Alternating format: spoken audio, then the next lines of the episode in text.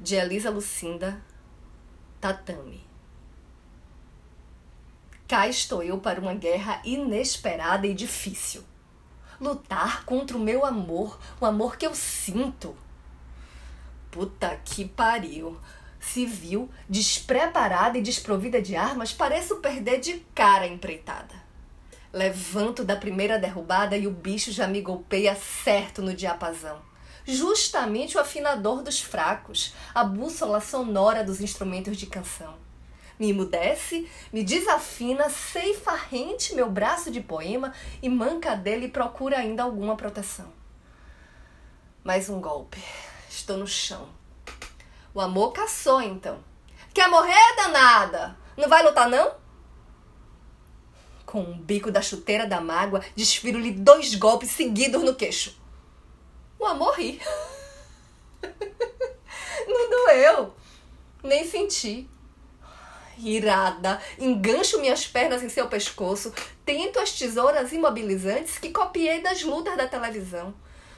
Que nunca gostei. Será que eu prestei a devida atenção? O amor interpreta mal.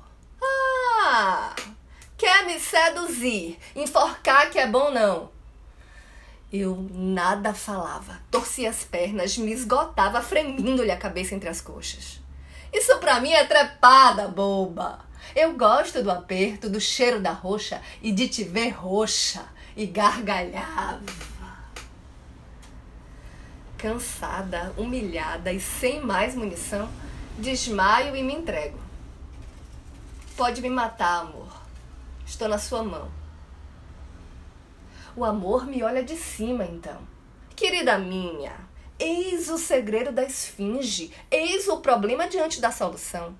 Matar-te é matar-me, e matar-me é matar-te.